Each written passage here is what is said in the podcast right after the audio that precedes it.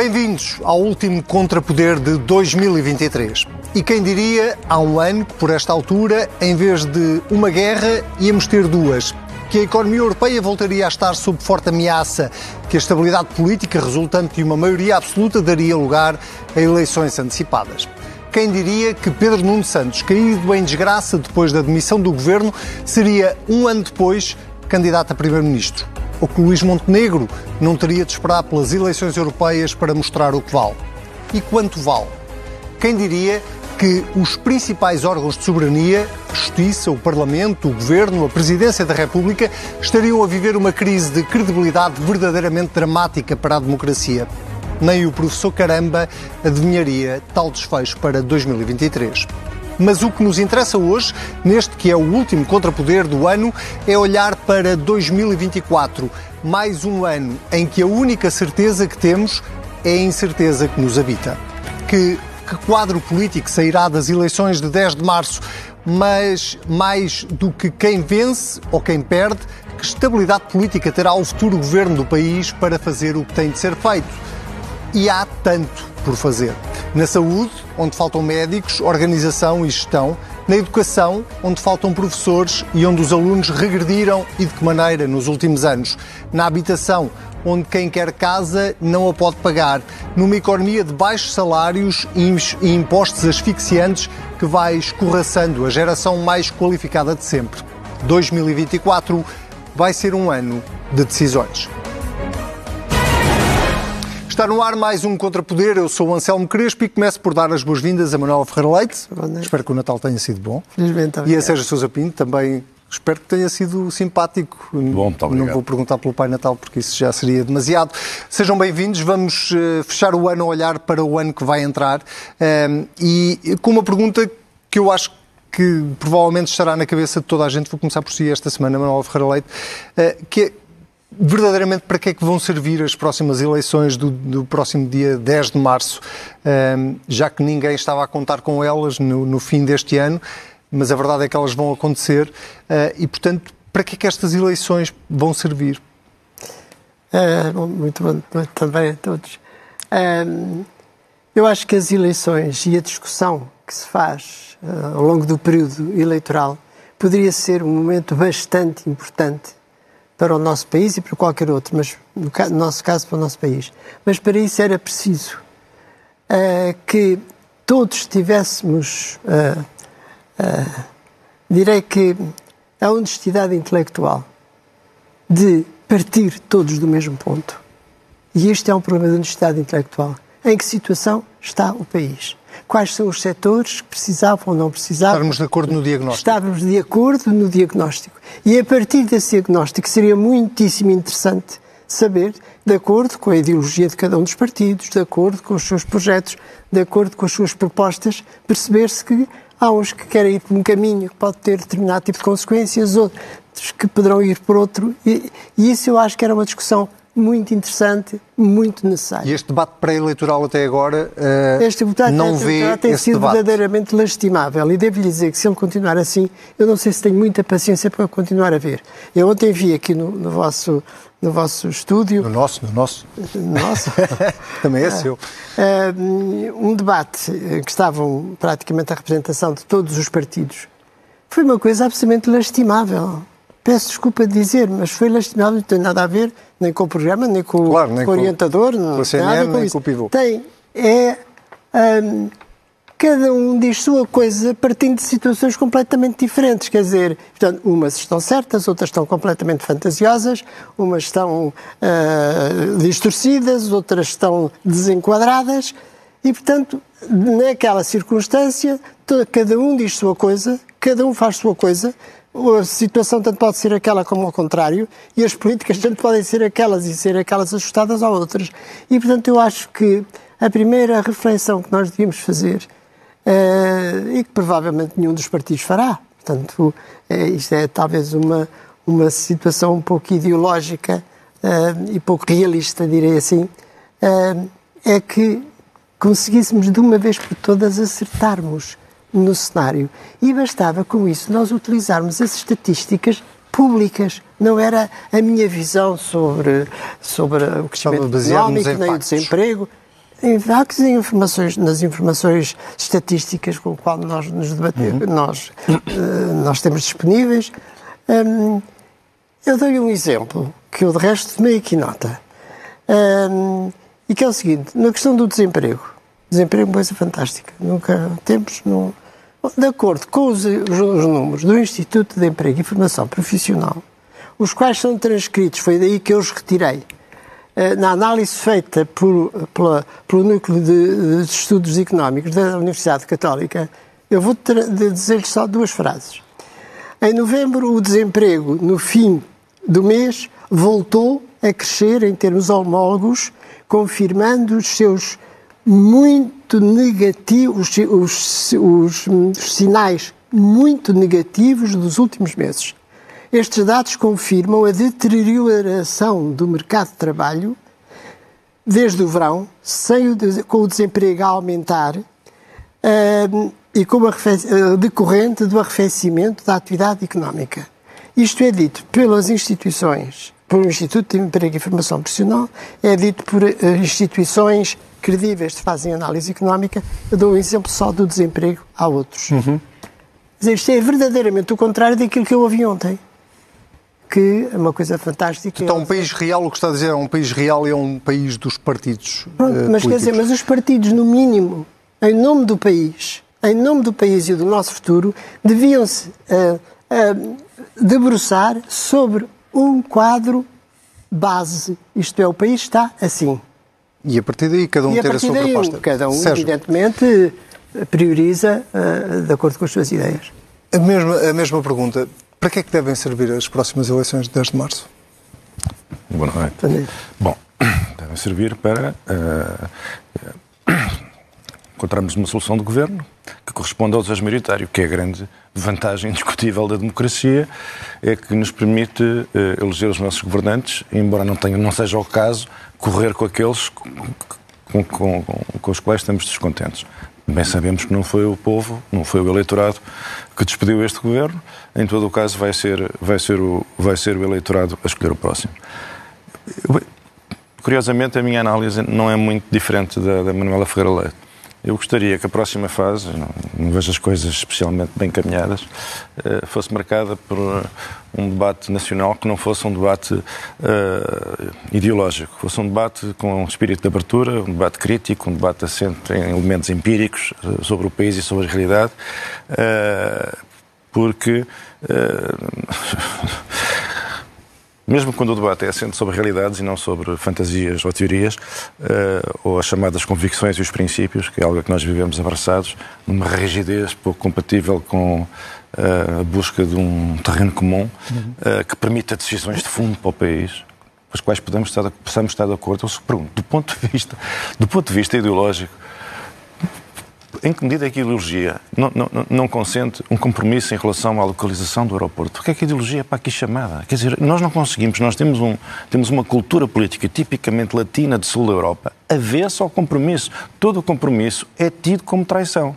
Compromisso? Traição, traição. Todos vivemos abraçados a umas essências, a umas essências ideológicas que não consentem tergiversações. Isto é uma cultura política negativa para o país. Nós conseguimos, mesmo sobre questões que não têm caráter ideológico, nós conseguimos encontrar divergências legítimas, mas ao menos que não sejam divergências que estão abraçadas aos dogmas ideológicos de uns e de outros. Os liberais são liberais, liberais puros. Aqueles liberais fazem um teste aos liberais e aquilo, pumba, aparece um tracinho, como se estivessem grávidos. Não, são liberais liberais. Tá, pusemos aqui no teste do liberalismo, são, todos, são liberais puros. Então e aqueles? Ah, isto é um socialismo sem mácula. São socialistas, parece que estão em 1900.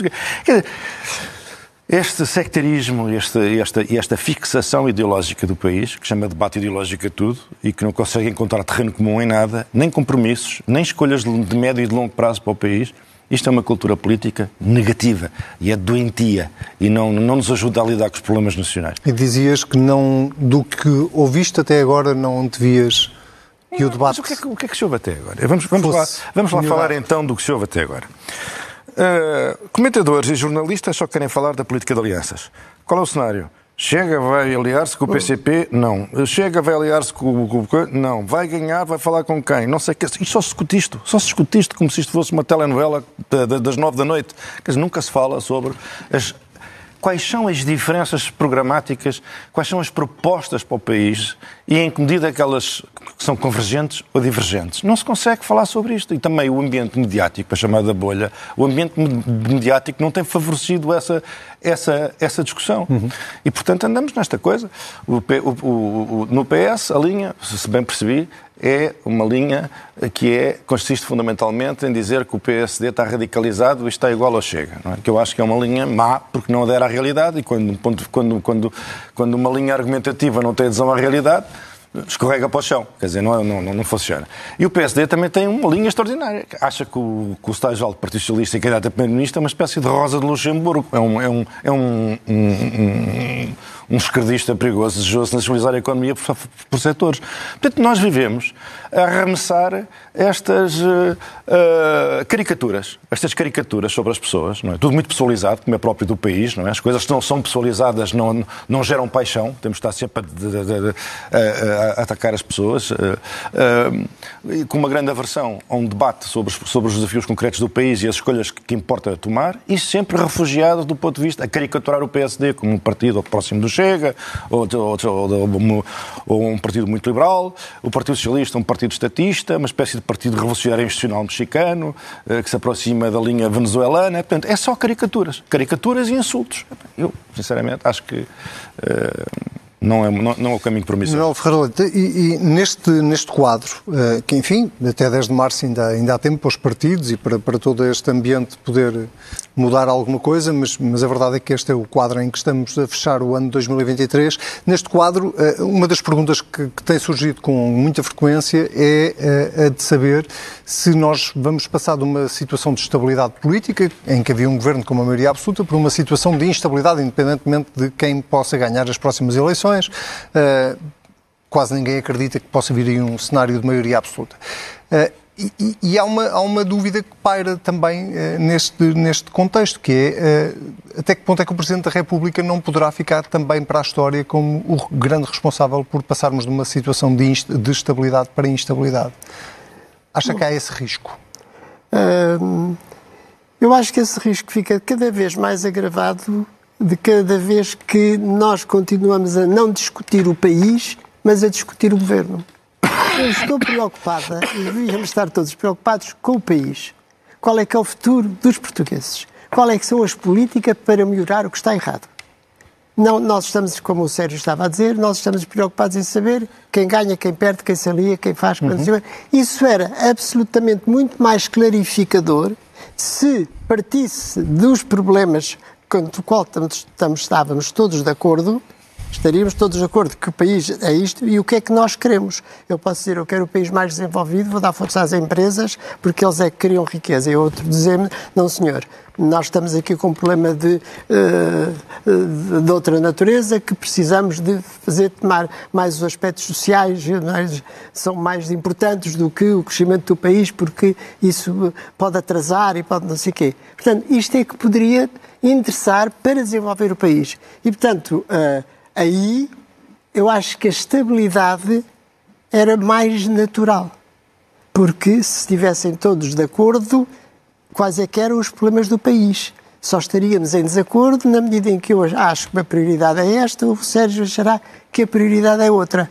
Uhum. E, portanto, as pessoas que estão fora mais deste ciclo, portanto, as pessoas, a grande maioria dos votantes, uh, poderia ir atrás de qualquer perspectiva. Não vai atrás de nenhuma perspectiva. Esta que o eleitorado, uh, nas próximas eleições, está confrontado com uh, um bloco de esquerda ou um bloco de direita e menos com as ideias que este claro, partido tem as ideias alguém que o outro percebe, Alguém percebe o que, qual é que é a, a, relação entre o, entre o PSD e o Chega, ou qual é que é a relação entre o IEL e o não sei mas, quê. Mas não acha importante que isso fique clarificado antes das eleições? Não, achava Quem mais... é que se alia com quem? Acho que... Uh, acho que é, primeiro considero mais importante este ponto que vou Sim, dizer. Que está claro. Tipo, está claro, mas eu vou, vou continuar a, a, bater nele. A bater nele. um, e evidentemente que um, será importante, sei que será importante haver uma estabilidade consoante o nível e o núcleo de consensos que houvesse nos temas a resolver.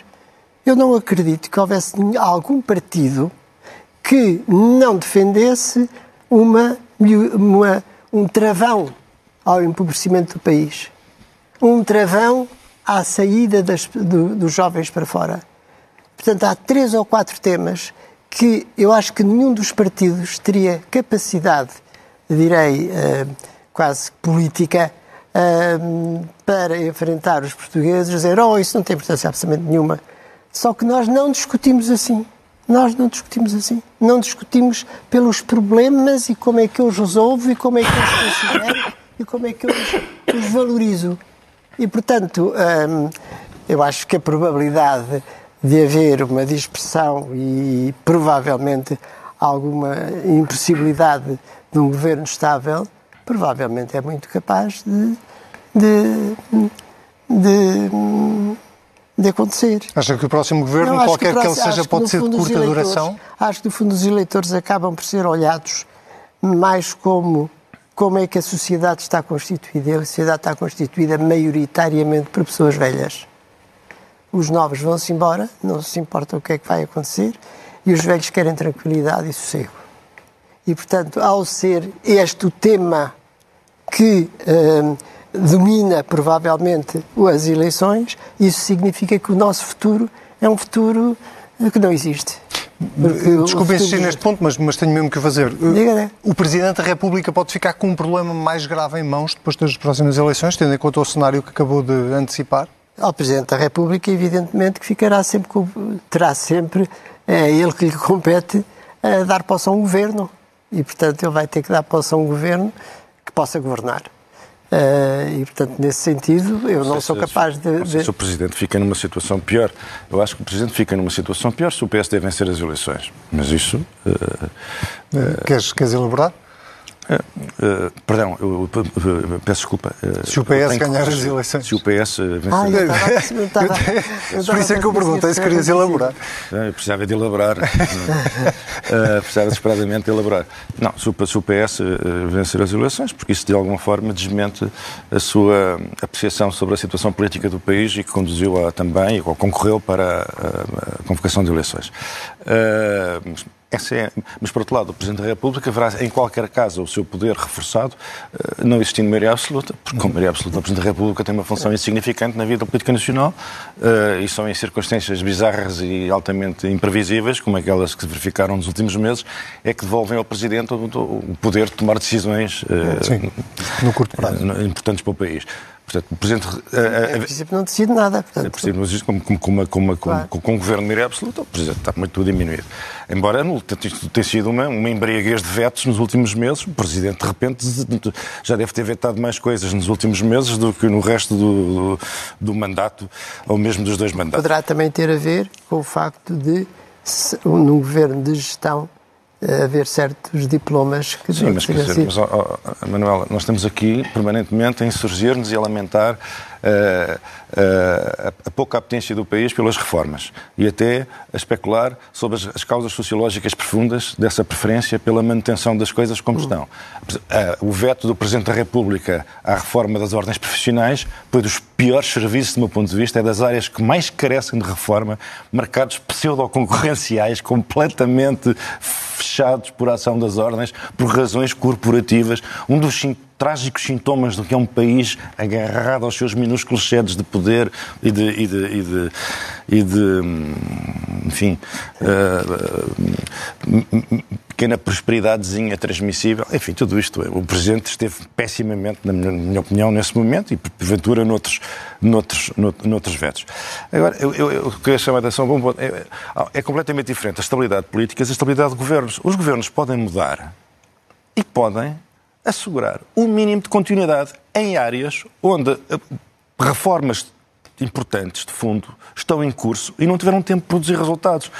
Por exemplo, o Governo vai uh, cessar funções numa altura em que se está a iniciar um, um, uma política de saúde orientada para resolver aquele obstáculo com o qual estamos de acordo, uhum. tem a ver com os cuidados de saúde primários, com os centros de saúde, com os médicos de família, esse problema gravíssimo que está na origem da debacle das, das urgências, não é verdade?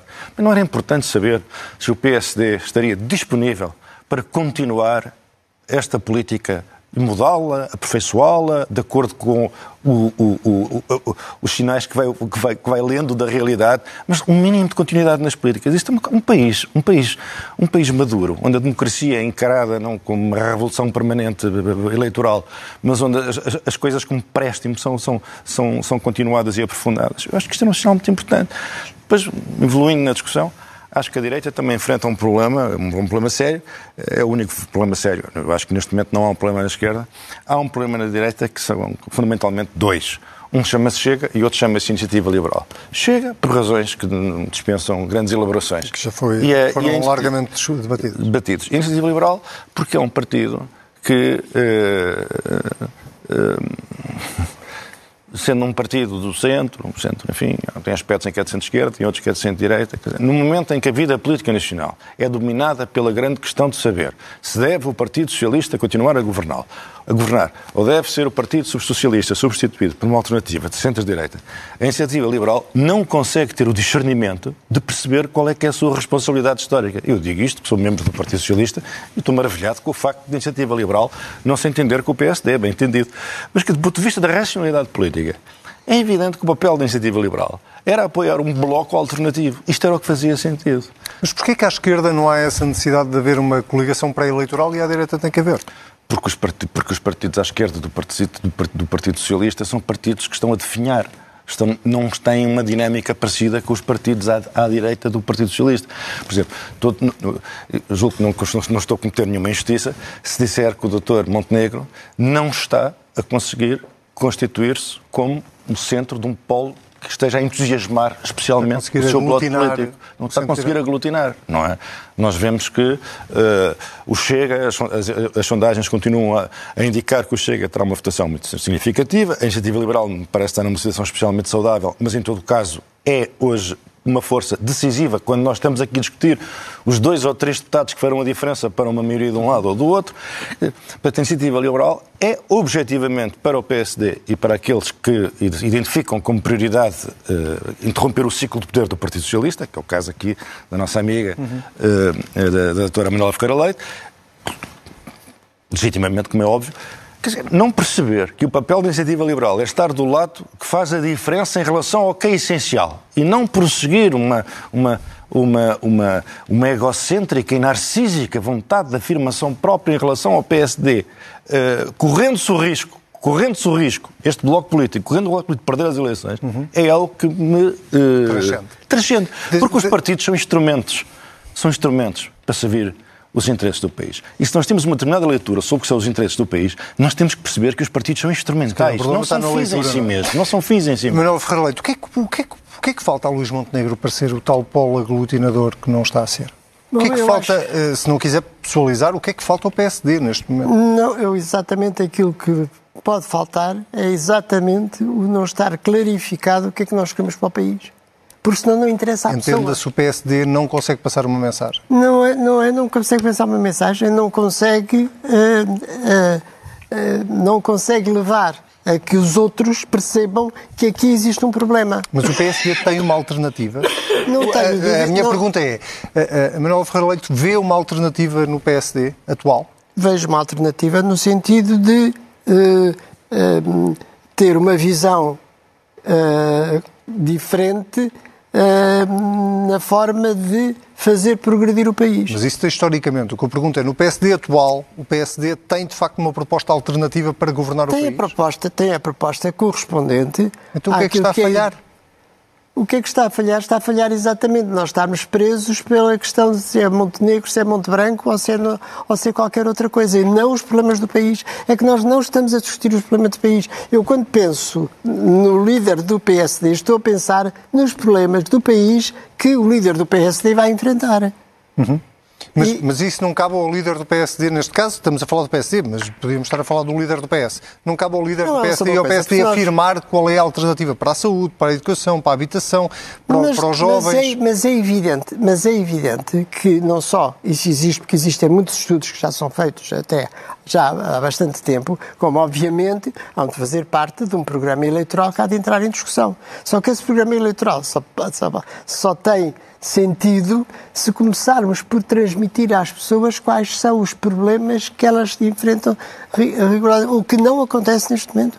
Se perguntar às pessoas quais são os problemas que o país enfrenta, a começar por alguns porta-vozes do Partido Socialista, dizem que está tudo, é, é só Está, é, está, tudo ótimo, não, não há nada a fazer. Quer dizer, como é que é possível vocês pensarem que ganham eleições se as pessoas votam com o bolso e está o bolso lá cheio? Portanto, hum, estamos numa conversa, hum, estamos no fim da conversa e não no início da conversa. Uhum. É evidente que no fim da conversa eu poderia dizer, ou não, hum, este líder do PSD ou de qualquer outro partido não tem as características necessárias para fazer A, B, C e D que é necessário fazer. Uh, mas isso não tem o mínimo dos sentidos fazer-se quando não se sabe exatamente o que é que está em causa e o que é que Mas deixe-me dar-lhe um exemplo. No, no, Congresso do PSD, Luís Montenegro uh, falou para os pensionistas e, e, apresentou uma proposta concreta do PSD em relação aos pensionistas de repente esse debate desapareceu. Essa proposta do PSD deixou de ser debatida, foi debatida durante uma semana e desapareceu. E, e daí para a frente, corrija-me se eu estiver errado, mas eu não tenho ideia de mais nenhum uh, debate de propostas uh, que tenha vindo daí. Ou seja, o que eu pergunto é, o PSD tem sido equívoco na mensagem que está, está, a passar para o eleitorado? Eu não, creio que tenha, eu não creio que seja equívoco. Provavelmente ainda não chegámos ao momento, ainda faltam três meses ou dois meses e tal, para as eleições e, portanto, há de isso ser, ser esclarecido. Mas eu torno a vir à minha, é que isso, esse, esse esclarecimento só tem interesse se os outros perceberem qual é que é o problema que está em causa. Os outros partidos? As pessoas em geral, os, os, eleitores. Mas isso não cabe aos políticos e aos líderes partidários eh, passarem a mensagem? Com certeza. São os eleitores que têm que azinhá-la? Agora é um medo, agora é um medo. É explicar Exatamente. que o Pedro Nuno Santos vai transformar isto numa União Soviética ou numa Venezuela. E Montenegro, a primeira coisa que faz é telefonar uma, vai iniciar uma lua de mel com, com, André, com, com André Ventura. Portanto, quer dizer, é tentar assustar as pesões. Mas não é assim que se faz. Não é assim que, não é assim forma positiva. É mas isso é uma crítica transversal aos é líderes dos dois maiores partidos. O que é preciso dizer é ao país, o país, o país não corre risco nenhum nas mãos de Pedro Nuno Santos ou nas mãos de Montenegro. São duas pessoas que não representam risco para o país. Não vale a pena andarem a tentar assustar-se uns aos outros e debatam, mas é o que importa saber, é o que é que os distingue. O que é que os distingue. E pode distingui-los muito perante os problemas e perante as políticas que pretendem fazer. Porque, evidentemente, uma coisa é estar com um bloco de esquerda uhum. a, a, mandar as suas propostas ou, o PSD estar com propostas feitas... E, e, e em seu entender, Manuel Ferreira Leite, uh, independentemente de quem vença as próximas eleições... Uh, quais devem ser as grandes prioridades, se lhe pedir duas ou três grandes prioridades para o país uh, do próximo governo?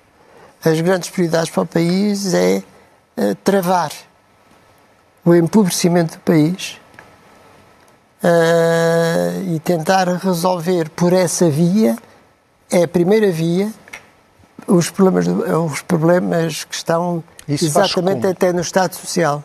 É a carga fiscal? É... é faz através por... Hum, é baixando os impostos, por exemplo? Por exemplo, e especialmente hum, quem cria riqueza basicamente são as empresas. Nós somos um país de pequenas, médias e pequeníssimas empresas. Uhum. Não somos um país de grandes empresas. E, portanto, enquanto nós não tivermos focados exatamente na ideia do crescimento por via do apoio às empresas e de, e de um florescimento e de uma maior agregação até dessas empresas, as pequeninas, juntarem-se algumas, portanto, dar-lhes outra dimensão, outra estrutura. Uh, não vamos conseguir, não vamos conseguir resolver os problemas através da intervenção junto do problema, isto é, a chamada esmola, que é muito a ótica do Bloco de Esquerda. Portanto, há aqui um problema, você está com falta de dinheiro, espera lá que eu vou-te dar. Isso tem um limite, porque uh, nada se paga sem dinheiro, a carga fiscal não pode aumentar muito. Mas não é esse eleitorado que decide eleições no fim do dia? Ouça uma coisa, aí está a minha grande preocupação. Ainda há pouco dizia que o eleitorado é, é cada vez mais, Mas, mais velho, está, cada vez aí, mais. Aí está a minha grande menos jovem. Aí está a minha grande preocupação. Aí está a minha grande preocupação. Os, os, os jovens e mesmo os velhos estão conformados em que os jovens se vão embora. Mas há haver alguém tome como, como uh, futuro a sobrevivência deste país.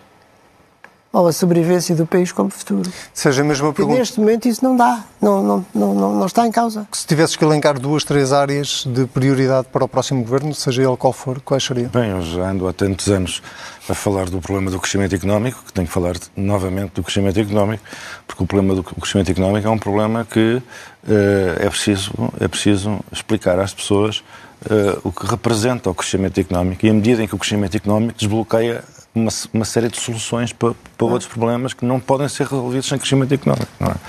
Se nós resolvemos o problema do crescimento económico do país, não é que o desempenho do país tenha sido mau nos últimos anos, mas tem sido tem-se mantido dentro de uma linha de mediocridade, só que os, os, os nossos parceiros europeus tiveram um desempenho ainda pior do que o nosso. Mas a verdade é que se nós conseguirmos desbloquear o problema do crescimento económico do país e se conseguíssemos um, uns anos com um crescimento económico verdadeiramente uh, impactante na vida das pessoas e na economia, o que é que nós resolvíamos? Resolvíamos o problema da segurança social.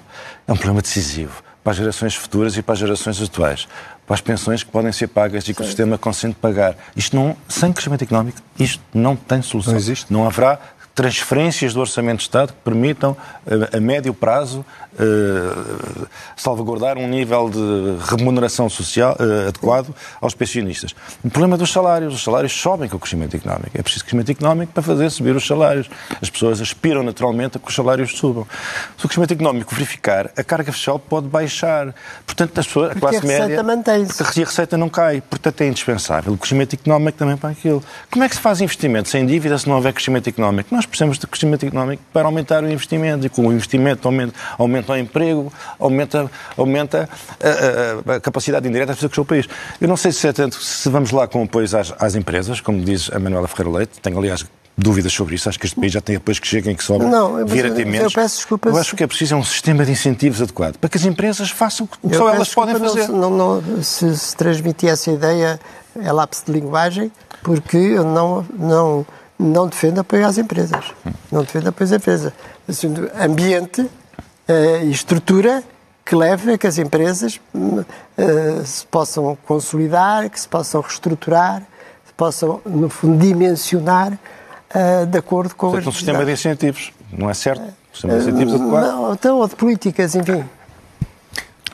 Ias terminar? Não, eu só queria dizer uma coisa, já agora, antes que acabemos isto e entremos nas moções. Sim. Assim, tudo isto que nós debatemos aqui, eu acho que é importantíssimo para nós. Mas uh, há, um, há, um, facto externo que é infinitamente mais importante do que os temas que nós aqui tratamos, que são as eleições dos Estados Unidos. As eleições dos Estados ah, Unidos vão ter um impacto no mundo e, portanto, em nós é também, que vai ser absolutamente decisivo. Uh, também desse ponto de vista, o ano de 2024 vai ser um ano de E não me vou alongar, porque imagino que um dia vamos falar com mais, com mais calma vamos, sobre vamos, este tema. Seguramente, várias vezes, se calhar mais do que uma vez. Uh, vamos às moções desta semana. Começo por cima, Manuel Ferreira Leite tem uma moção de censura a António Costa. Não sei se será a última deste ano, é seguramente. É, é a crítica da semana, António Costa. deste ano é seguramente. Não, mas é uma crítica uh, pensada, porque não tinha ouvido dire em direto a mensagem de Natal uh, do Primeiro-Ministro uhum. e depois tive a oportunidade, portanto, de a ver depois e via três vezes para não pensar, porque fiquei com uma ideia e fui verificá-la se era verdadeira. Eu acho que ele trocou os discursos. Ele tinha ali um discurso para ler, talvez no jantar de Natal do Partido Socialista, não sei, e enganou-se, trocou aquilo e fê-lo como uma mensagem de Natal aos portugueses. Em primeiro lugar, a mensagem, a mensagem toda ela não tem nada a ver com os problemas do país, mas isso já é um bocado costume. Mas achei de mau gosto e de uma enorme insensibilidade que numa mensagem de Natal, enfim, eu admito que tenha aqui algum, algum problema de, enfim, de convicções eh, que, que não... A mensagem, o Natal é uma, uma, é uma ideia de solidariedade. Ele não diz uma palavra, uma, às dificuldades que as pessoas estão a passar. Uma. Não falou no empobrecimento do país, não falou nos pobres, não falou nos que precisam de apoios, não, não falou daqueles que passaram o Natal fora dos filhos e dos netos. Quer dizer, na, naquilo que era a solidariedade para aqueles que sofrem. Própria da época. Própria da época, ele não disse uma palavra. E, portanto, eu achei que foi de uma inconsciência que eu acho que ele não é, Eu não acho que ele seja inconsciente, mas foi de uma insensibilidade absolutamente uh, chocante. Por falar em sensibilidade, Sérgio, a tua moção de censura esta semana é para Benjamin Netanyahu. Sim, eu quase que nesta fase histórica que estamos a viver, Uh, quase que sinto a tentação de passar uh, os próximos programas todos a fazer uh, a apresentar moções de censura ao que Israel está a fazer e ao que o Ministério de Netanyahu e do seu sinistro Ministro da Defesa que nos entra em casa quase todas, quase, quase todas as noites. Eu acho que já ultrapassámos tudo o que é concebível. Acho que é indecoroso chamar às vítimas civis danos colaterais. Não são danos colaterais, porque os danos colaterais são danos que não são deliberados. Estes danos são deliberados. Umas vezes por erro, na maior parte das vezes sem ser por erro. E eu julgo que a comunidade internacional, se estivesse em causa outro país que não Israel, jamais toleraria, jamais toleraria, sem um isolamento internacional que verdadeiramente uh, censurasse, censurasse este governo uh, pela, pela selvageria, pela brutalidade, pela desumanidade com que está, com que está, que está a tratar inocentes, civis, crianças, pessoas indefesas, pessoas que já não têm nada, uh, já não se podem agarrar a nada, que já não têm esperança nenhuma e todos nós suspeitamos que o objetivo real de Israel é que elas desapareçam da faixa de Gaza desapareçam no Sinai, desapareçam no Egito, desapareçam na Jordânia. Uh, a política que prossegue, criminosa, na Cisjordânia, da construção de colonatos, os ataques dos colonos às populações uh, palestinianas, tudo isto é um filme de terror um filme de terror que só é consentido, só é consentido porque é Israel e não um país que partilha connosco uh, cultura, instituições democráticas, primado da lei uh, e a caução do mundo ocidental e sobretudo dos Estados Unidos. Muito bem. Uh, esta semana despedimos Manuel Ferreira Leite de Odete Santos, deputada, muito mais conhecida no país por ser deputada, mas ela foi muitas outras coisas na vida, ainda agora comentava que chegou a assistir o outro o lado B da vida de Odete sim, Santos. Sim, sim. Não, eu exatamente gostaria de fazer uma referência, porque, e faço com algum saudosismo, uh, fui uh, deputada com ela em simultâneo, na, na, Assembleia da República. E o Sérgio também, claro. E sempre... Uh, eu acho que nunca concordei com nenhuma das frases que ela dizia. Sempre discordei. Mas a convicção com que ela falava, a paixão com que ela falava, a defesa das suas ideias, muito mais do que o ataque aos outros. É muito mais do que o ataque aos outros, era absolutamente invejável. Uhum. E por isso eu digo. Aliás, eu não me lembro dela atacar ninguém. Exatamente. Eu não me lembro. E era uma coisa, isso era uma coisa invejável, que dava para admirar e até direi um pouco invejar. Uh, gostaria de. Uh, acho que ela era o modelo daquilo que é a compatibilidade das suas ideias. Competitividade uh, política sem como, ser. E como digo, cheguei a ser realmente amiga dela, fui assistir a vários espetáculos porque ela era atriz e só por ser longe de Lisboa uh, é que não estive lá ontem. agora deixa-me só dizer uma coisa. Deixa, eu conheci muito, muito, bem o Odete Santos quando tinha 20 e tal anos, porque fizemos, percorremos o país como defensores da despenalização a Manuel era deputada nesta altura. Era deputada e era contra. E era contra. É. E eu percorri o país com, com, com o Odete Santos, uh, escolas, uh, Lembro tudo. perfeitamente das intervenções uh, finais nesse debate, porque foi ela para o PC e eu para o PSD. Muito bem, fica aqui essa justa homenagem de dois ex-companheiros de Odete Santos no, no Parlamento, mas também... Admiradores também minha, enquanto jornalista, que uh, acompanhei uh, a carreira de Odete Santos como deputada. O que será de 2024 é a pergunta que eu acho que nós vamos andar o próximo ano todo a, a responder nos próximos contrapoderes. Ou, como diriam os Queens of the Stone Age, no one knows. É assim que nos despedimos esta semana de mais um Contrapoder, desejando a todos um excelente ano. Manuela Ferreira Leite, imagino que partilhe deste. Sim, sim, não, seja, não só lhe desejo um feliz ano, como imagino que também sim, queira desejar a toda a gente. É que a todos especialmente às pessoas desta casa e a todos os que nos ouvem, um bom ano. Eu assumo os vossos votos, também desejando um bom ano a toda a gente, não só a vós, mas também a quem tem a boa vontade e paciência de nos aturar. Nos continuar a ouvir e, e, e, desejando que continuem a ouvir-nos no, no, próximo ano. Até lá, se tiverem saudades, nós estamos sempre em cnnportugal.pt ou em qualquer plataforma de podcast. O Contrapoder está de regresso em 2024. Tenha um excelente ano.